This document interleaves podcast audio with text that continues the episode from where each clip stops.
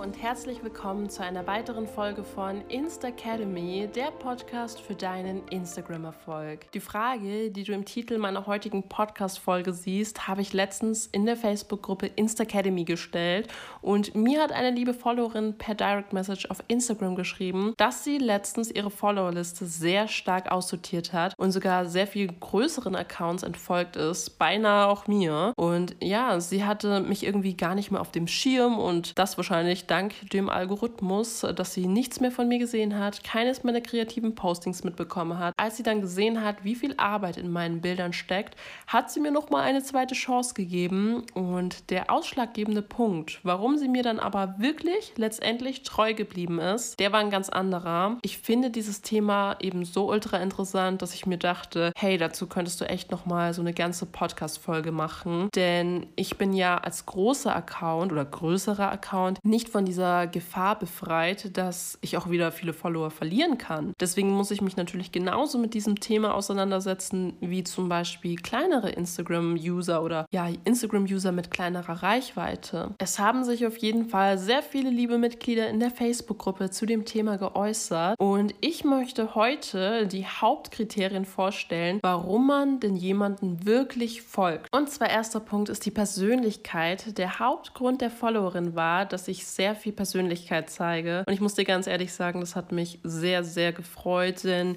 jeder weiß, wie schwer es ist, in den kurzen Stories oder in den Postings seinen Charakter wiederzuspiegeln. Ich gebe mir echt super viel Mühe, sehr viel mit meiner Community zu teilen, aber ich bin halt weniger der Mensch, der über etwas Negatives redet. Und ja, das hat auch einen ganz einfachen Grund, den ich hier mal an der Stelle sagen möchte. Und zwar fällt es mir im echten Leben auch sehr schwer, über Dinge zu reden, die mich belasten. Und wie soll ich das dann auf Instagram zeigen? Also natürlich muss man auch an der Stelle mal klar sagen, dass man nicht alles auf Social Media preisgeben muss. Denn am Ende muss man sich ja immer noch wohlfühlen. Und ich glaube, ich habe mittlerweile einen ganz guten Weg gefunden. Ich zeige ja in meinen Postings sehr, sehr viel, wie das Ganze hinter den Kulissen abläuft. Und meine liebe Mama Rose, die kennst du wahrscheinlich auch, wenn du fleißig meine Stories verfolgst. Also bei meiner Mama ist es halt so, wenn ich mit ihr Stories mache, dann vergesse ich halt echt super oft, dass ich in mein Handy rede. Und so nimmt das Ganze natürlich auch Druck, dass so viele Menschen zuschauen und man wirkt dann halt auch authentischer. Das muss man einfach sagen. Und authentisch sein, das muss ich jetzt auch mal erklären, das bedeutet für mich nicht, dass man sich die ganze Zeit ungeschminkt zeigen muss. Also ja, ich mache das auch eher selten. Aber ich muss dir auch ehrlich sagen, ich bin auch selten ungeschminkt. Schminke gehört irgendwie so zu mir. Aber authentisch sein, das bedeutet für mich, dass man, also es hat weniger für mich mit dem äußeren Erscheinungsbild zu tun, sondern mehr, dass man zeigt, wie man im echten Leben ist. Also so vom Charakter, von der Person. Und das hat auch für mich ganz viel mit dem Thema Ehrlichkeit zu tun. Menschen, die so eine falsche Rolle spielen auf Social Media, die werden früher oder später auf die Schnauze fallen. Also da bin ich mir ganz sicher. Und ein weiterer Punkt, der angesprochen wurde, sind persönliche Texte in den Captions der Bilder.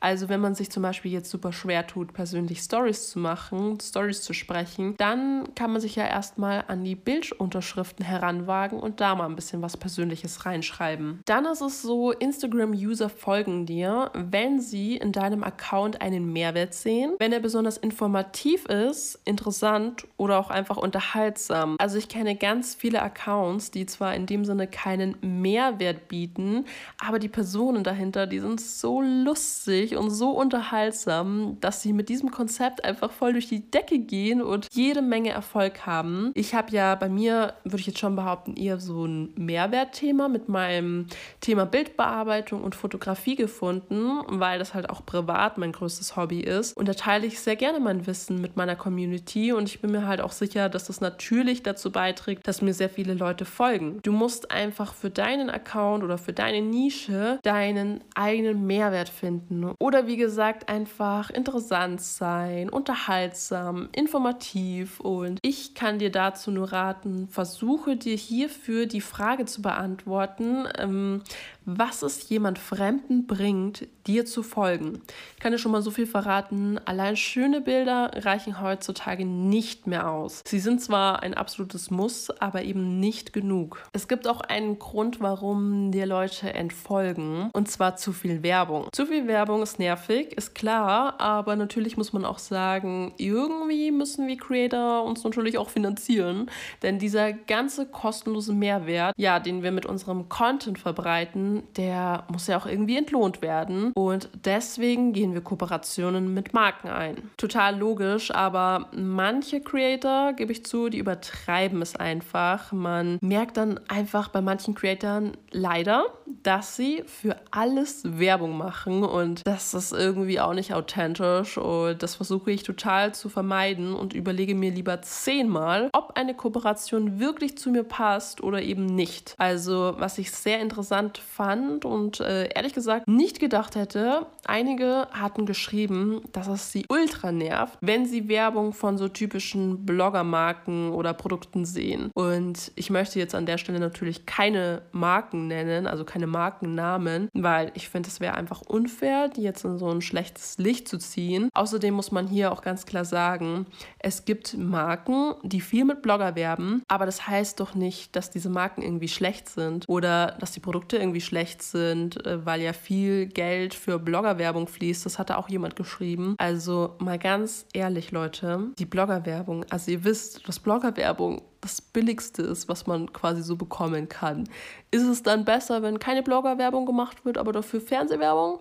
Ich weiß ja nicht. Deswegen kann ich die Aussage nicht so stehen lassen. Ich habe natürlich auch schon äh, Werbung für Produkte gemacht, äh, die von vielen Creatoren beworben wurde. Und wenn so Produkte gut sind, dann mache ich das ja auch gerne. Das Problem ist nur, ich habe gemerkt, dass solche Produkte nicht so gut ankommen und das finde ich echt irgendwie schade und überlege mir jetzt auch so für die Zukunft, ob ich solche eine Kooperation überhaupt noch annehmen möchte. Was ich aber auf jeden Fall immer bewerben werde, das sind meine eigenen Produkte, meine Babys, wie zum Beispiel meine Presets und auch bald mein Online-Fotografiekurs. Oh mein Gott, ich freue mich schon so. Die Produkte, du merkst ja auch schon, da bin ich Feuer und Flamme dahinter. Die habe ich selbst erstellt. Und ich denke, dass jeder versteht, dass man da so ein klein bisschen stolz drauf ist und da auch gerne dafür wirbt. Und ja, man kann einfach hinter nichts so sehr stehen wie hinter seinen eigenen Produkten. Und generell das ganze Thema Werbung, das war super zwiegespalten, weil es gab auch so ein paar User in der Facebook-Gruppe, die meinten, sie lieben Werbung und sie schauen extra bei Bloggern vorbei, um zu gucken, ob die neue coole Rabattcodes haben.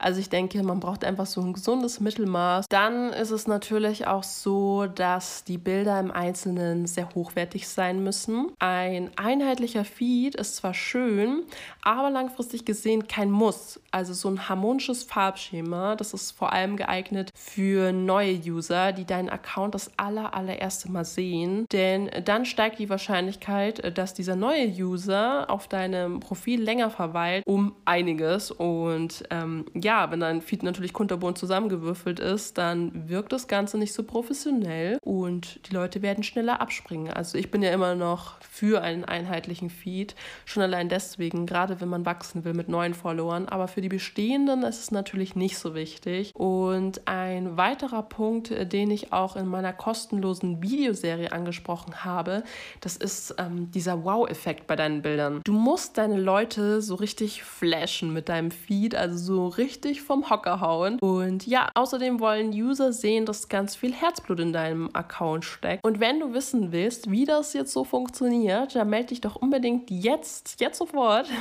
für meine kostenlose Instagram-Fotografie-Videoserie an. Ich verlinke die dir in den Show Notes. Und da gibt es sogar am Ende ein gratis E-Book. Also das ist schon echt ein cooler Bonus. By the way, wird diese ganze Videoserie mit dem E-Book nur bis Ende des Jahres online sein. Also solltest du dich auf jeden jeden Fall beeilen und ähm, fleißig dir Notizen machen, weil wie gesagt, ich werde diese Videos rausnehmen. Dann kommen wir noch zum letzten Punkt, den fand ich echt sehr schön.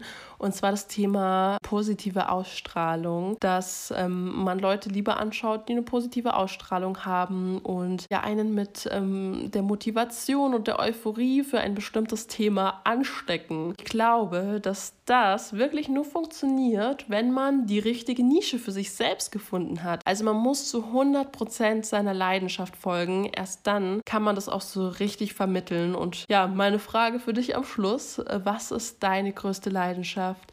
Und zeigst du diese bereits auf Instagram? Dann vielen Dank fürs Zuhören. Du findest wie immer alle wichtigen Links in den Show Notes. Und falls du meinen Podcast über Apple Podcasts hörst, ich würde mich mega freuen, wenn du mir eine positive Bewertung da lässt. Natürlich nur, wenn dir mein Podcast auch gefällt. Und dann wünsche ich dir ganz viel Erfolg und bis zur nächsten Podcast-Folge.